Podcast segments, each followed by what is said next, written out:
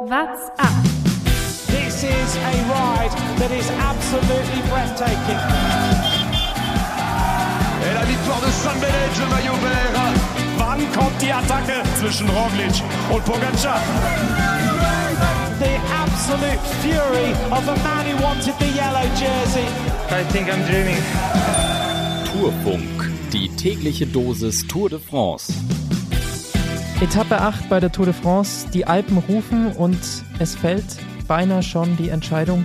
Wahrscheinlich ist es schon die Entscheidung. Tadej Pogacar mit einem Husarenritt entledigt sich erstmal all seiner Konkurrenten. Allerdings reicht es nicht für den Etappensieg. Den holt sich Dylan Toynes. Trotzdem natürlich eine wahnsinnige Etappe, auf der wieder sehr, sehr viel passiert ist. Das wollen wir heute alles besprechen in einer neuen Folge What's Up. Mein Name ist Lukas Bergmann und mir heute zugeschaltet weder Jonas, weder Thomas, sondern einen, den ihr vielleicht noch aus dem ersten Jahr des Tourfunks kennt. Sozusagen unseren Ersatzfahrer, der ins, ins Boot heute kommt, wenn die anderen beiden nicht können. Simon Kerber.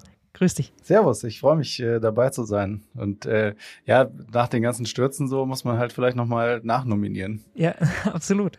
Auch wir hier. Aber wir müssen sagen, immer wenn der Simon dabei ist, dann sind es Etappen, auf denen unglaublich viel passiert. Also ich glaube, immer wenn du hier im Tourfunk zu Gast warst, dann ähm, war es nicht langweilig zumindest. Das kann man wirklich so sagen. Ich hatte jetzt äh, natürlich auch Glück, dass ich äh, ausgerechnet die, die erste wirkliche Bergetappe erwischt habe, aber trotzdem hätte ich nicht erwartet, dass so viel passiert heute. Und bevor wir natürlich über diese Etappe ganz genau sprechen und was hier alles passiert ist, schauen wir auf die Region, in der die Fahrer heute gefahren sind.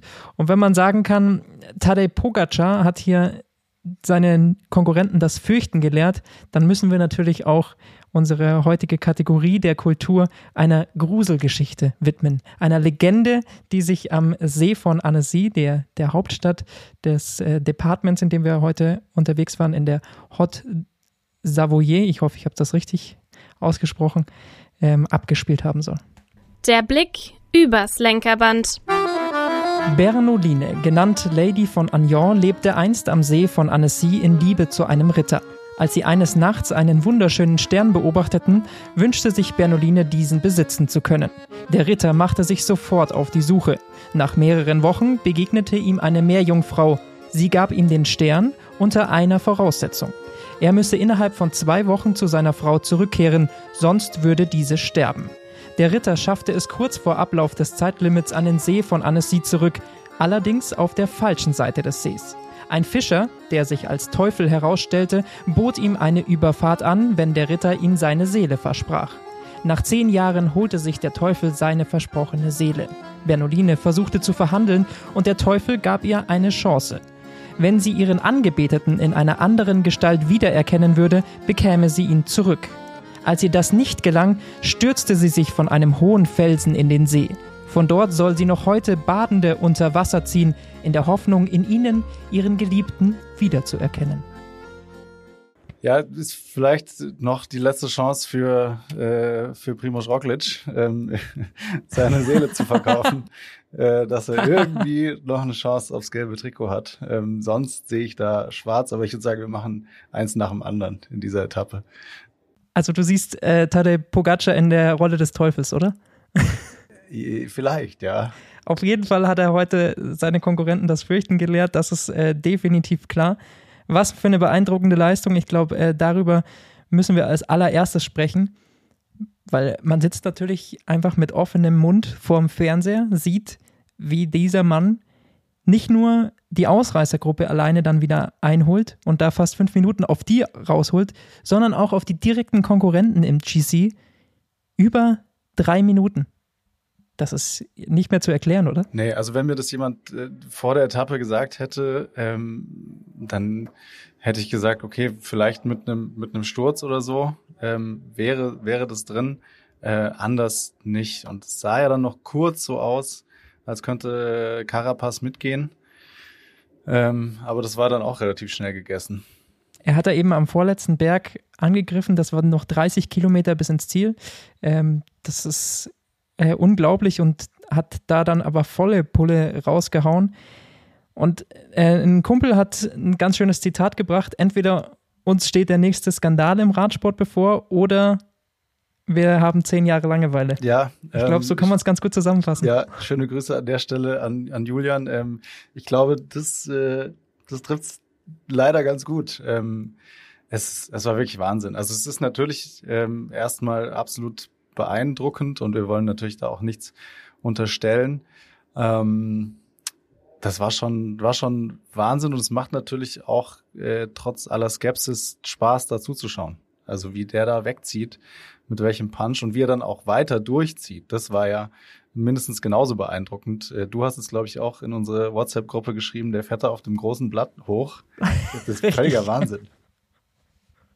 Also das hatte über 10 Prozent und der Mann fährt immer noch auf dem großen Blatt. Ich glaube, er hat nicht einmal aufs Kleine runtergeschaltet. Das war wirklich beeindruckend zu sehen. Und auch all seine Konkurrenten, an denen er da vorbeigefahren ist, haben dann nur äh, also der beste Blick war von Sören Krog Andersen, also an dem vorbeigefahren ist. Der hat sich auch einfach nur gedacht, ja, wo, wo bin ich denn hier gelandet? Also, ja. wer am liebsten, glaube ich, abgestiegen hätte, seine Karriere sofort beendet. Er hat gesagt, was, was mache ich hier eigentlich, wenn hier noch solche Leute rumfahren? Ja, du hast ja auch gesehen, ähm, wie, wie die anderen Fahrer, ähm, die allesamt wirklich starke Leute sind, ähm, wie die den Anstieg genommen haben, weil da war, war schon der ein oder andere Schlenker dabei. Und Pogacar, wie, wie auf Gleisen, auf, auf Schienen, ähm, fährt er da an denen vorbei. Wie gesagt, auf dem großen Blatt, ähm, absolut beeindruckend. Und der hatte noch richtig Spaß dabei. Der hatte ständig so ein, so ein Grinsen im Gesicht. Ich weiß nicht, vielleicht ist das auch sein Painface. Vielleicht schaut er so, wenn er angestrengt guckt. Aber für mich sah das eher, als hätte er die ganze Zeit so ein leichtes Grinsen aufgesetzt. Ja, ich glaube, ich glaube schon, dass ihm dann relativ schnell bewusst war, ähm, was das auch fürs Gesamtklassement bedeuten kann. Ähm, und äh, dass er wahrscheinlich schon auch aufs Ohr bekommen hat, wie so die Abstände sich entwickeln nach, nach hinten. Da werden wir ja wahrscheinlich auch gleich noch zu kommen. Und wenn wir dann schon äh, bei Tadej Pogacar sind, dann glaube ich, äh, können wir an dieser Stelle auch gleich mal eine Kategorie hier vorziehen und schauen auf die Zahlen, die er da hingelegt hat. Stravazen, qui pédale beaucoup, gagne.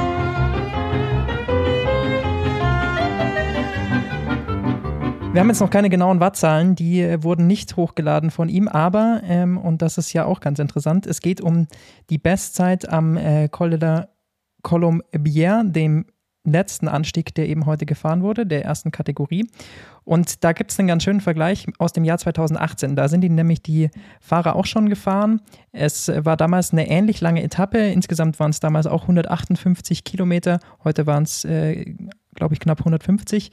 Ähm, es wurden noch wurde noch eine Bergwertung davor mehr gefahren. Das muss man ähm, davor dazu sagen. Also da war es war noch eine Ohr-Kategorie mit drin. Das heißt, die Fahrer kamen mit ein bisschen mehr Vorbelastung da in diesen Col de Rom und äh, den Col de la Colombia. Ansonsten war es wirklich exakt dasselbe Finale. Und am Col de la Colombia fährt Tade Pogacar heute eine Zeit von 21 Minuten und 35 hoch. Und Dan Martin, der 2018 dort der schnellste war und den Rekord seitdem hält, mit einer Zeit von 21 Minuten und 53 Sekunden. Also im Endeffekt sind es nur 18 Sekunden mehr als damals. Vielleicht ist es dann auch wieder anders einzuschätzen. Also, weil wir jetzt ja gerade schon gesagt haben, man muss das ja auch immer mit einem anderen Auge begutachten.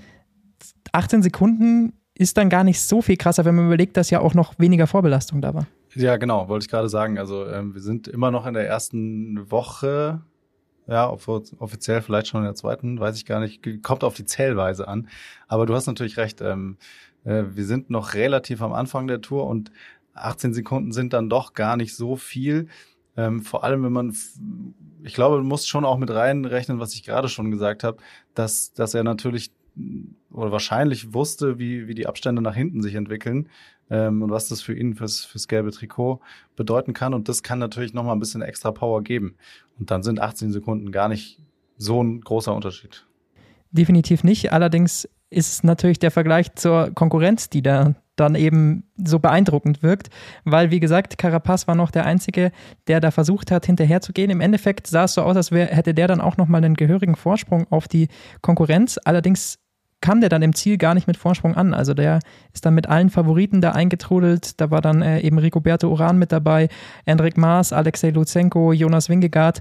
Die sind dann eben alle zusammen vier Minuten und neun Sekunden nach dem heutigen Sieger eingetrudelt. Ähm, hinter Pogacar waren es drei Minuten und 20 Sekunden. War, war Keldermann nicht auch noch? Keldermann war auch, auch noch dabei, noch dabei genau. genau. Äh, ben O'Connor war da noch dabei. Ähm, genau, das war so die, die Gruppe der und David Godu, die sind da eben alle zusammen eingetrudelt.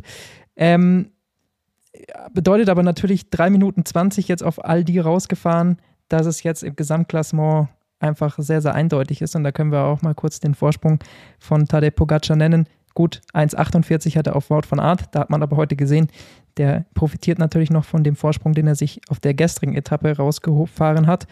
Aber Alexei Lutsenko, der wahrscheinlich ärgste Konkurrent im Augenblick dann von Tadej Pogacar, hat schon 4 Minuten 38.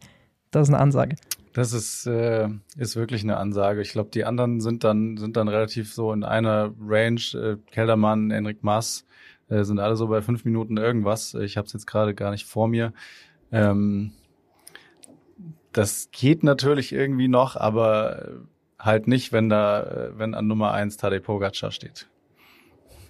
So würde ich es mal, glaube ich, einordnen. Wir wollen natürlich jetzt nicht die Spannung da rausnehmen, aber im Endeffekt muss man ja auch einfach realistisch sein und sagen, der ist ja nicht nur am Berg scheinbar der Stärkste, sondern es kommt ja dann auch noch ein 30 Kilometer Zeitfahren, wo er ja auf all die jetzt schon im ersten Zeitfahren auch ordentlich was rausgeholt hat. Also auf den Klassiker-Etappen ist er ja auch nicht schlecht. Ich meine, er hat dieses Jahr Lüttich-Bastogne-Lüttich gewonnen. Also man weiß, der, das kann er auch noch. Also wo soll er Zeit verlieren? Das ist halt so die Frage, die man sich stellt.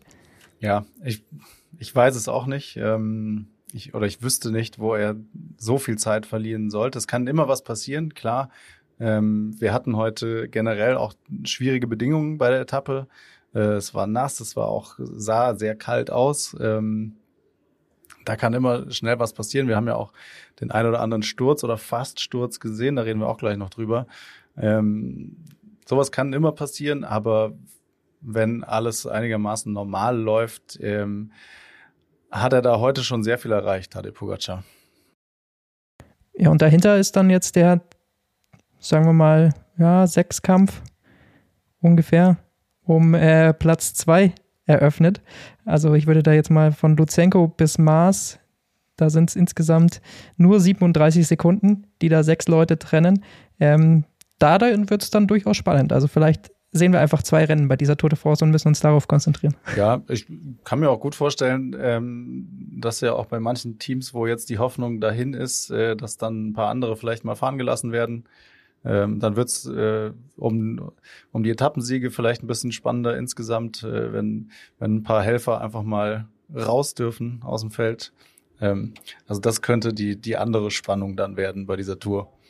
Aber wir haben noch zwei Wochen, also eins nach dem anderen. Das stimmt natürlich. Und das hat auch äh, der Teamkollege von Tadej Pogacar, Davide Formulo, der heute sehr stark für ihn gefahren ist. Also da hat er einen sehr, sehr guten Helfer in sehr, sehr guter Form an seiner Seite gesagt. Mal abwarten, klar, das sieht jetzt alles erstmal eindeutig aus, aber bei der Tour kann eben extrem viel passieren und man hat es ja bei Primoz Roglic gesehen.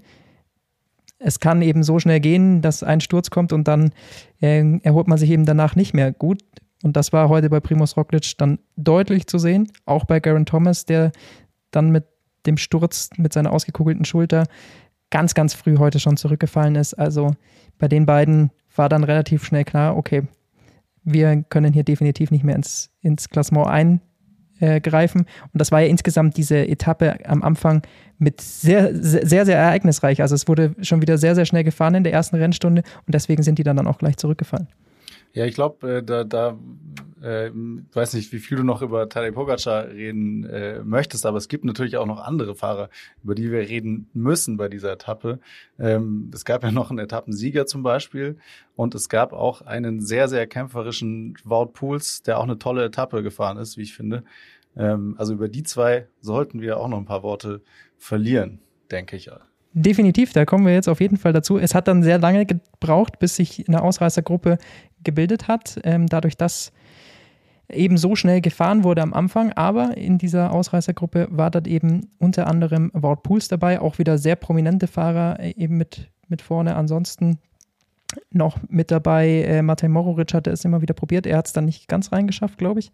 Weswegen dann Wout Pools die Chance hatte, sich auf das Bergtrikot zu konzentrieren und äh, das hat er auch gemacht und hat sich das heute geholt.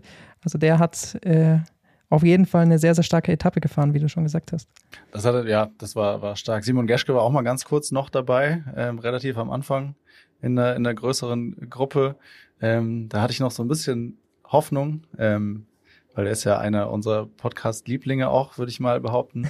ähm, ja, schade, dass es da noch nicht äh, ganz gereicht hat, aber ähm, ja, Wout Pools tolles Rennen von ihm, völlig völlig verdient auch äh, dann mit der mit der roten Startnummer.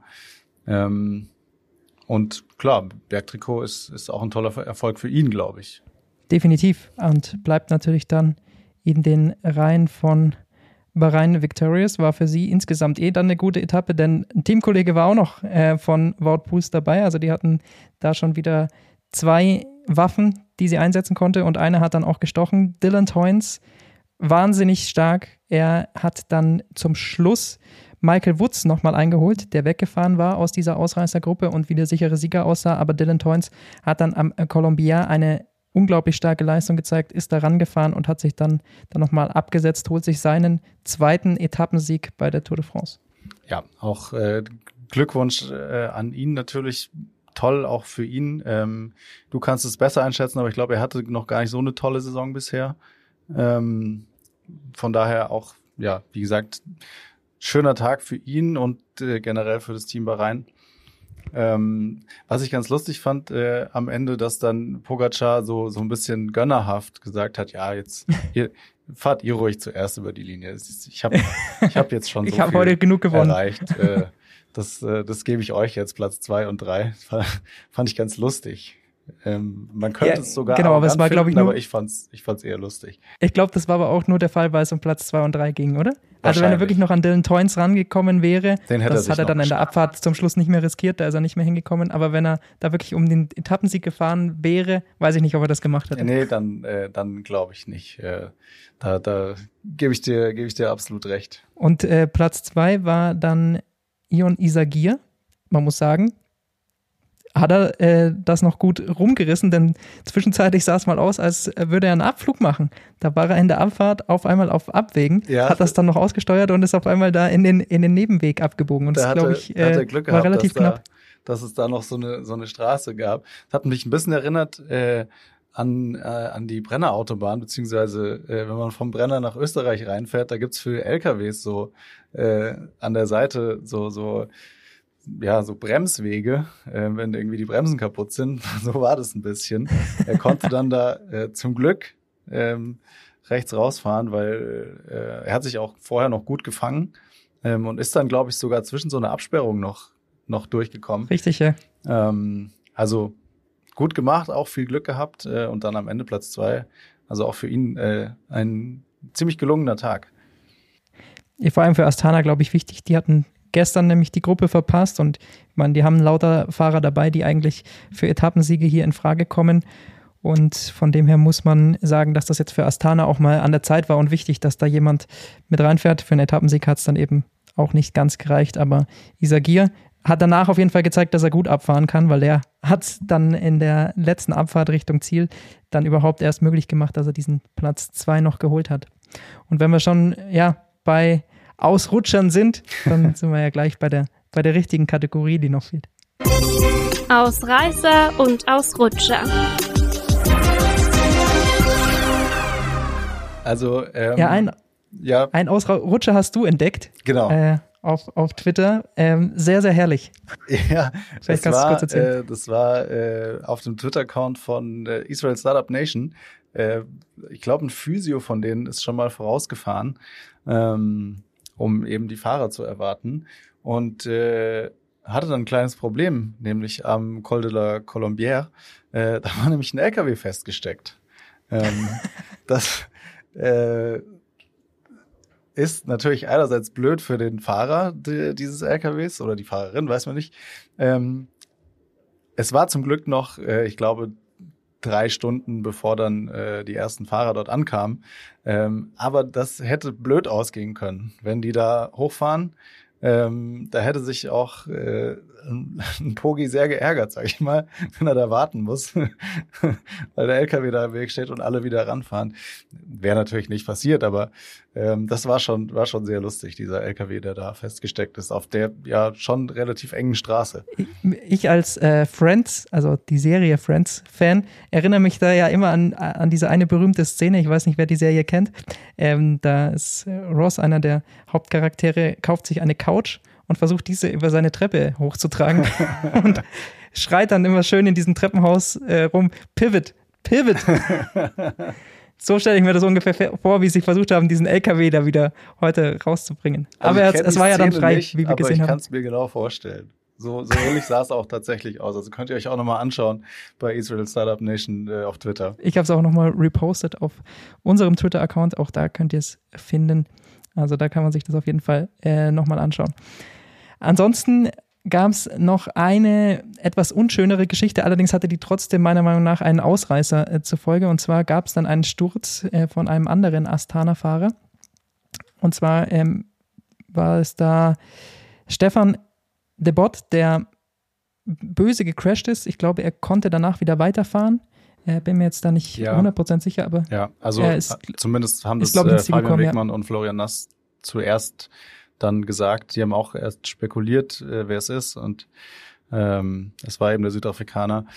Aber der konnte wohl weiterfahren, ja. Allerdings gab es da eben eine ganz schöne Szene, weil das war direkt neben so einem Bauernhof oder Wirtschaft oder einfach ein Haus, das, das äh, direkt da an dieser Abfahrt äh, stand. Und dann kam gleich eine Frau mit Kissen raus. Also die hat da direkt alles zur Verfügung gestellt, was sie da gefunden hat wahrscheinlich und gesagt, oh, vielleicht müssen wir ihn hochlagern oder so. Kam da direkt mit Kissen an. Fand ich sehr schön zu sehen und äh, sowas macht natürlich auch immer die Tour de France aus. Wobei das Kissen, ähm, also man muss ja erstmal dazu sagen, wir können jetzt drüber lachen, weil er eben weiterfahren konnte. Erstmal sah es schon äh, nicht so gut aus, weil er auch äh, dann eine, eine Zeit lang da mal liegen geblieben ist. Aber das Kissen war ja weiß. Ich will nicht wissen, wie das jetzt aussieht, weil es, wie gesagt, es hat geregnet äh, den ganzen Tag, die ganze Etappe lang. Ähm, also da muss ordentlich gewaschen werden heute, glaube ich. Aber definitiv eine schöne Szene und äh, wie gesagt, das machte die Tour auch ein bisschen aus. Und einen Ausrutscher habe ich noch entdeckt. Es gab immer wieder eine Grafikeinblendung, wie diese letzten beiden Berge vom Anstieg her aussahen. Und da hat sich der Tourgrafiker einen riesigen Spaß, glaube ich, wie er es zumindest findet, erlaubt. Und zwar war das ja ein äh, Berg direkt gefolgt von einer Abfahrt und dann ging es ja direkt wieder den Col de la äh, Colombière hoch. Das heißt, auf dieser Grafik sah das natürlich wie so ein Zickzack aus. Und da fuhr immer ein kleines virtuelles Rad erst den ersten Anstieg hinauf, dann in die Abfahrt, ist dann aber nicht direkt den letzten Anstieg hinaufgefahren, sondern hat sich quasi erstmal in den Berg hineingebohrt, wie so ein Tunnel, um dann zu bemerken, oh, hier ist es ja falsch, den Rückwärtsgang einzulegen und erst dann den Schlussanstieg zu nehmen. Und diese Grafik war, glaube ich, fünf oder sechs Mal so im Bild. Und ich dachte mir beim ersten Mal schon, hä? Was, was ist da jetzt los? Und ich kann mir aber so richtig vorstellen, wie der Grafiker im Schnitt saß und sich richtig herzlich darüber lustig gemacht hat, dass er das jetzt hier so macht.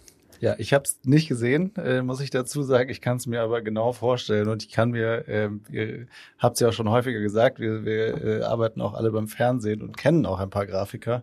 Ähm, ich kann es mir genau vorstellen, wie die das super lustig fanden und gesagt haben, so, das machen wir jetzt. Das wird ein Riesenspaß. Aber ich frage mich, wer, wer nimmt dann sowas ab? Ich meine, da gibt es ja normalerweise immer noch irgendwie einen Leiter der Sendung, der das dann abnimmt, aber scheinbar hat es dem auch gefallen. Ich, ja, du weißt aber auch, wie es ist. Oft ist dann wenig Zeit und dann sagt man, ja, die Grafik wird schon passen. Ach so, meinst du, das war, die haben dann erst on air bemerkt, ups, da hat, hat sich jemand einen Spaß erlaubt. Möglich. Auf jeden Fall, naja. Kann man als gelungenen oder weniger gelungenen Gag sehen? Ich, mir war es ein bisschen zu much, Ja, muss ich sagen. für mich ist auch eher ein Ausrutscher. Dann schauen wir noch kurz ähm, darauf, auf die Wertungen.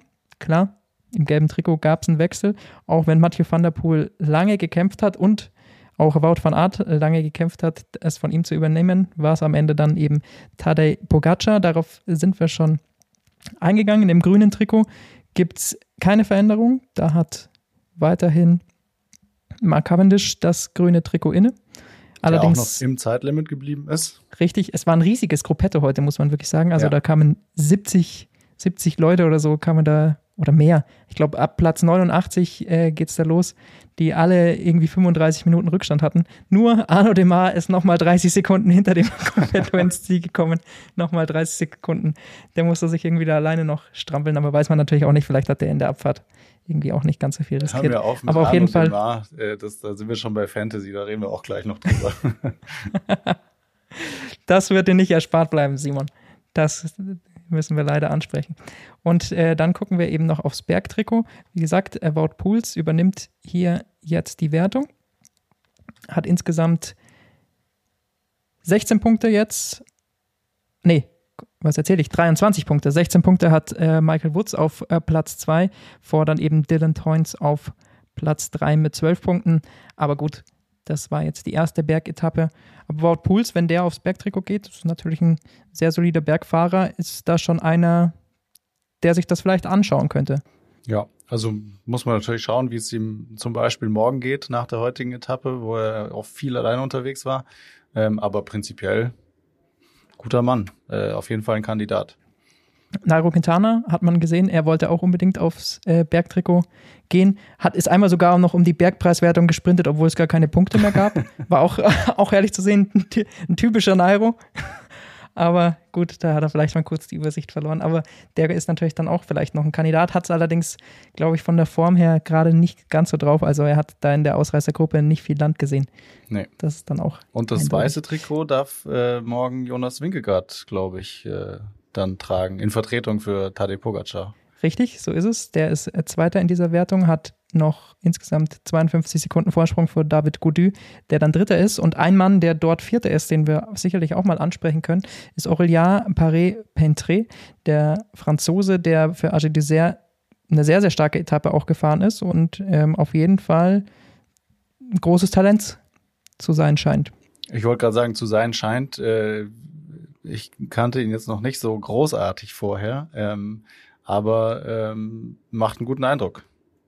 Viel mehr äh, dann vielleicht nach äh, den nächsten Etappen, wenn er nochmal äh, vorne auftaucht oder erfolgreich. Ja, ich habe mir ich mir mal angeschaut, was er so gefahren hat. Er ist äh, bei der Dauphiné schon in der Nachwuchswertung, war er eben vorne dabei, da war er Zweiter hinter äh, Gaudu und er ist auch bei Paris-Nizza sehr stark gefahren, da ist er unter die Top 10 in der Gesamtwertung gefahren. Also er fährt insgesamt schon ein starkes Jahr.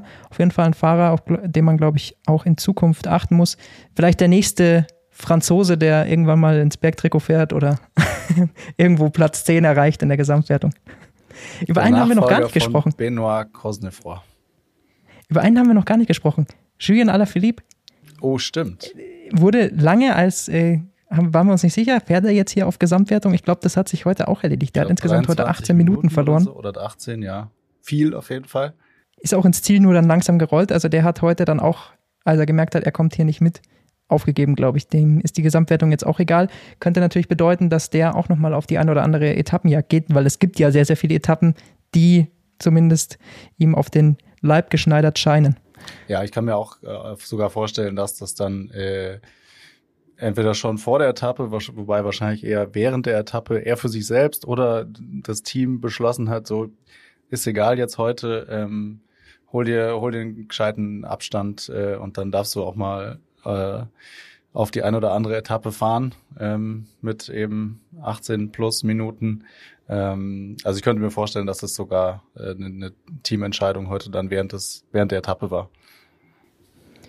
Das ist definitiv möglich. Und ähm, ja, klar, die Koenig hat sicherlich noch einiges vor mit Mark Cavendish und dann eben vielleicht auch Julien Alaphilippe, Kaspar Asgren. Da gibt es schon noch ein paar Etappen, die diesem Team, glaube ich, ganz gut liegen. Simon, wir können es dir nicht ersparen. wir müssen doch noch über Fantasy natürlich sprechen. Natürlich. Sieht so schlecht bei dir aus? Ja, ich, also ich sag mal so, ich glaube, das Beste an meinem Team ist der Name. Simon Vontu, der ist tatsächlich wirklich Premium. Das muss man definitiv sagen. Wobei heute, Aber der Sieger heute, heute also ich habe Pogacar als Road Captain, das heißt, heute war es schon okay. Ich glaube, den haben sehr, sehr viele als Road Captain, wenn ich da so vorne hinschaue. Das äh, haben sich dann doch, hat sich, haben sich wenige entgehen lassen. Der Sieger heute auch, das war Piefke und der hat eben nicht nur äh, Tadej Pogacar, sondern er hat eben auch den angesprochenen Paré Pentré, er hat Duzenko im Team ähm, und Carapaz, das hat ihm natürlich da letztendlich gute Punkte gebracht. Er mit 753 heute der Etappensieger. Insgesamt führt in der Wertung aber immer noch Phil, der hat seine Führung da verteidigt und liegt jetzt punktgleich mit Miro 1 an der Spitze der Wertung. Das ist einfach, das ist stark. Da, da kann ich nicht mithalten, aber es, es ist okay. Ja, ich habe mich jetzt immerhin auf Platz 4 vorgekämpft, allerdings fehlt mir da trotzdem noch fast 500 Punkte nach vorne. Das ist dann schon mal. Aber mir geht es ja eigentlich auch nur um die interne Wertung. Ja, ja, Und da ich wollte ist das Wichtigste. sagen. Du bist hinter mir, Jonas ist hinter mir, Thomas, Thomas Gerlich ist hinter mir. Das ist schon mal da. Das, Das- ist das Wichtigste, das dass man hier im Podcast seine, seine, Würde, seine Würde behält. Ja, schauen wir auf die morgige Etappe. Wer sind so die Fahrer, die man morgen auf dem Schirm haben kann? Es gibt zum ersten Mal eine Ohr-Kategorie bei dieser Tour de France. Dazu zwei Bergwertungen der ersten Kategorie. Eine ist eben das Etappenfinish in Tingje. Wir hatten die Tour de France vor zwei Jahren noch in Erinnerung. Da wurde Tingje abgesagt nach dem Erdrutsch. Und jetzt ist es eben mal Etappenort und ist wieder eine da kurze war ich sogar Etappe. auch im Tourfunk in, äh, bei dieser Etappe. Ich meine mich Ja, das zu ist erinnern. sehr gut möglich. Ja. Wie gesagt, du bist immer bei den Etappen da, wo sehr viel passiert. Aber es ist wieder eine sehr kurze Etappe im Vergleich jetzt, 144 Kilometer. Und dadurch, glaube ich, könnte es auch wieder sehr, sehr schnell werden. Und ist dann natürlich die Frage, macht Pogacar nochmal so oder wird er sich jetzt diesmal ausruhen? Also, ich glaube, nochmal so wegfahren wird zumindest nicht der Plan sein. Ähm, aber ich glaube, wenn er muss, ist er da. Und dann, also wenn, wenn man ihn provoziert, äh, dann kann es sein, dass er nochmal so wegfährt. Das, das könnte ich mir schon vorstellen. Aber ich glaube, es wird nicht der Plan sein. Wer sind sonst so die Kandidaten, die man da vorne erwarten kann? Also äh, man muss natürlich immer schauen, wer hat jetzt genügend Zeit verloren. Und ähm, da sind natürlich schon einige ähm, dabei. Also ich weiß nicht, wie, also auf Roglic und äh, Garen Thomas, glaube ich, kann man erstmal noch nicht setzen. Die versuchen jetzt mitzuschwimmen. Vielleicht kommen die tatsächlich da in der letzten Woche. Aber wenn dann so jemand wie Alaphilippe Zeit verliert und auf Etappensiege oder in Ausreißergruppen geht, dann ist der natürlich ein ganz heißer Kandidat. Und ich glaube ansonsten auch wieder Astana, die eben auf genau sowas lauern. Miguel Angel Lopez ist auch ein gutes Stück äh, schon weg, hat auch schon genügend Zeit verloren. Vielleicht ist der ein Mann für die Ausreißergruppe. Ja, ähm, durchaus. Also Alaphilippe, das Profil ist natürlich äh, nicht optimal für ihn, ähm, glaube ich, aber mh, wir haben, wir, er hat uns schon oft überrascht in den letzten Jahren. Ähm, von daher ist er auf jeden Fall ein Kandidat. Und ja, auch Astana vielleicht auch mal eine Überraschung, ähm, mit der man jetzt nicht so rechnet. Ähm, ist schwer einzuschätzen. Ähm, ich glaube auch, wie du sagst, Roglic und äh, Thomas, die sind erstmal froh, wenn sie, wenn sie heil ankommen und dann vielleicht in der letzten Woche wieder einigermaßen eingreifen können. Und wer einen Fantasy-Tipp will, dann könnte man sich tatsächlich überlegen, ob man sich äh, Wout Puls, glaube ich, in sein Team holt. Weil wenn der jetzt natürlich das Bergtrikot hat, da vielleicht morgen nochmal in die Ausreißergruppe geht, muss man natürlich abwarten dann auch, wie sehr er diese Etappe heute dann noch in den Beinen spürt. Aber wenn der in der Ausreißergruppe ist, ist er bei einer Bergankunft immer ein Siegkandidat auch.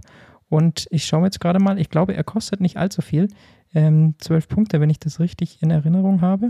Man könnte zum Schauen Beispiel dann auch überlegen, äh, ob man, wenn man einen äh, Roglic hat, ob man den vielleicht dafür tauscht, weil ich glaube, der bringt erstmal nicht so viel Punkte.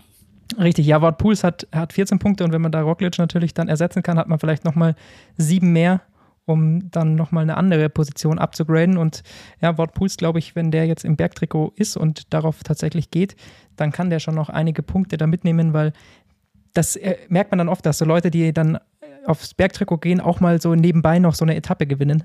Oder zumindest da auf jeden Fall, dadurch, dass sie in den Ausreißergruppen sind, immer irgendwie so unter die Top 10 fahren. Und deswegen ist äh, Wout Puls auf jeden Fall glaube ich, jemand, den man sich da ins, ins Fantasy-Team holen kann. Ansonsten ist es natürlich trotzdem morgen wieder so, dass äh, Pogacar äh, einer der, der großen Favoriten ist. Ich wüsste nicht, wer ihm da Zeit nehmen, abnehmen soll von den Top-Favoriten. Nee, also von den, von den direkten Konkurrenten, wenn es die überhaupt noch gibt, äh, sehe ich niemanden. Dann schauen wir auf die morgige Etappe, diese erste Bergankunft. Vielen Dank, Simon, dass du dir heute Zeit genommen hast, eingesprungen bist. Sehr gerne. Immer wieder, immer wieder Spaß mit dir, weil wenn du dabei bist, dann weiß man, auf der Etappe passiert viel. Vielen Dank. Ciao. Bis morgen. What's up? Der Radsport-Podcast. What's up ist eine M945 Produktion. Ein Angebot der Media School Bayern.